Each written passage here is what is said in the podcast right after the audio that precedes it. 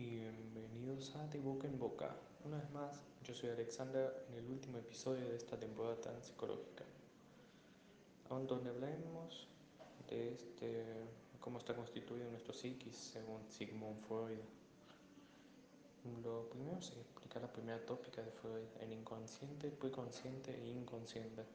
El consciente es la parte que podemos visualizar, la parte más accesible de la parte más accesible que nos hace llegar a la percepción, relacionándose directo con la realidad. El preconsciente que está entre el inconsciente y el, y el inconsciente respeta las leyes lógicas. El inconsciente que está escondido es ilógico, atemporal y sigue el principio del placer. Ahí se guardan los deseos, recuerdos reprimidos y los instintos. La segunda tópica, el yo, ello y super yo, habla de que el yo que se origina del ello es la parte más superficial del ello. Es quien toma las decisiones y maneja los mecanismos de defensa como la proyección, negación, disociación y entre otros. El ello que es impersonal, que está en un constante conflicto con el yo y el super yo, es inconsciente, no tiene origen.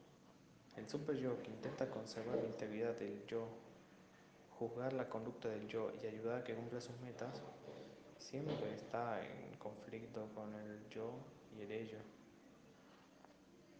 Un tema que me gustaría tratar son los mecanismos de defensa. El que me gustaría presentar sería la proyección, con un ejemplo simple y actual. En un grupo de tres adultos, uno propone hablar de la muerte de Maradona. La persona dice que que no habla de la muerte de Maradona, porque como la tercera persona trabaja en un noticiero como periodista, ya debe estar cansado de hablar del mismo tema, aun cuando la tercera persona sí quería hablar del tema. En este ejemplo se presenta como la persona, en vez de decidir, en vez de decir que no quería hablar de Maradona, se excusa detrás de la otra persona tratando de proyectarse en ella.